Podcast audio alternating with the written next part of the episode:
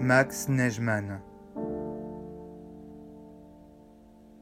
Un incarcéré à Clairvaux.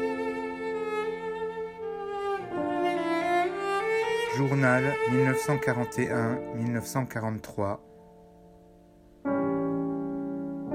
Traduction du yiddish par Claude Ampel.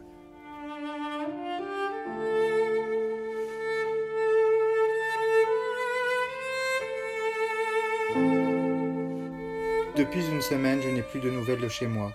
Ce lundi, j'étais au parloir. La fille de Choiselat est venue voir son père, accompagnée par un gardien qui m'avait appelé. De fait, j'ai passé un bon après-midi. Depuis la double évasion, la surveillance est durcie. Impossible de travailler. Exit les avions et autres éléments, et le principal, impossible d'écrire une lettre. Ceux qui vont au parloir subissent la fouille. Cela devient invivable dans ces conditions. Cela me pèse sur le cœur. À part ça, le temps est noir comme la vie en prison. Il pleut toute la journée et le ciel est gris.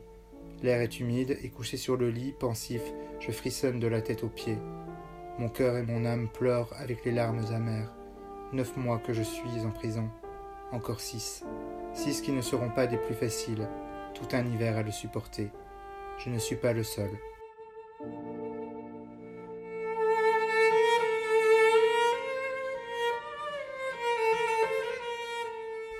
Nous sommes plus de 300. Parmi les co-détenus, certains cependant partent travailler dans la forêt. Ils y partent chaque jour. Jusqu'à présent, aucun juif n'y partait et je ne crois pas qu'ils y iront. Zeyan Ayed. Être juif, c'est dur.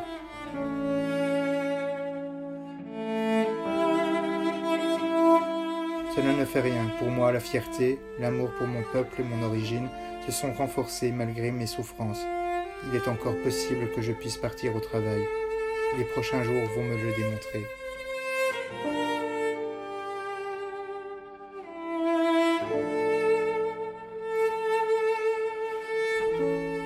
J'ai reçu de chez moi, lundi, un colis, un grand colis. Mes parents font des merveilles, et m'envoient de tout. Il ne me manque rien, hormis la liberté. Je sais les difficultés de trouver de la nourriture. C'est très difficile. L'hiver sera dur pour la population. Nous le voyons également ici. Cela fait quinze jours que nous n'avons pas de viande. Dans la soupe, il n'y a rien, absolument rien, de l'eau.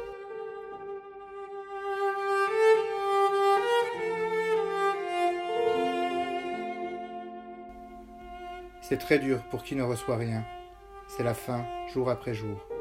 Je reçois également des colis de Yakov. Dernièrement, quand le camarade Zimmerman a été libéré et retourné à Lyon, je lui ai demandé d'aller chez Yakov. Il me l'a promis. C'est un brave type avec qui je conversais souvent. Il a, ensemble avec d'autres de ses camarades, fait huit mois de prison, car il voulait passer en zone libre. Après huit mois, les Allemands ont suspendu la zone libre. Je suis content, car mon frère pourra ainsi recevoir ma photo. Lui et Nora seront rassurés à mon sujet. Zimmerman leur transmettra mes salutations et leur racontera un brin de notre vie ici. Je vais terminer d'écrire aujourd'hui. J'espère que demain, je recevrai une lettre de la maison, d'Hélène ou de Suzanne.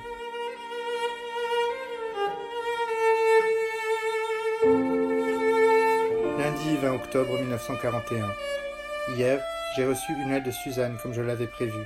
Elle m'a également envoyé une photo. Elle est une femme étonnamment jolie. Quand j'ai quitté la maison, elle n'était qu'une enfant et aujourd'hui, c'est une mademoiselle. Le temps passe. Sa lettre et sa photo m'ont fait plaisir. À plusieurs reprises, j'ai embrassé de joie sa photo. Je vais certainement recevoir une photo d'Hélène.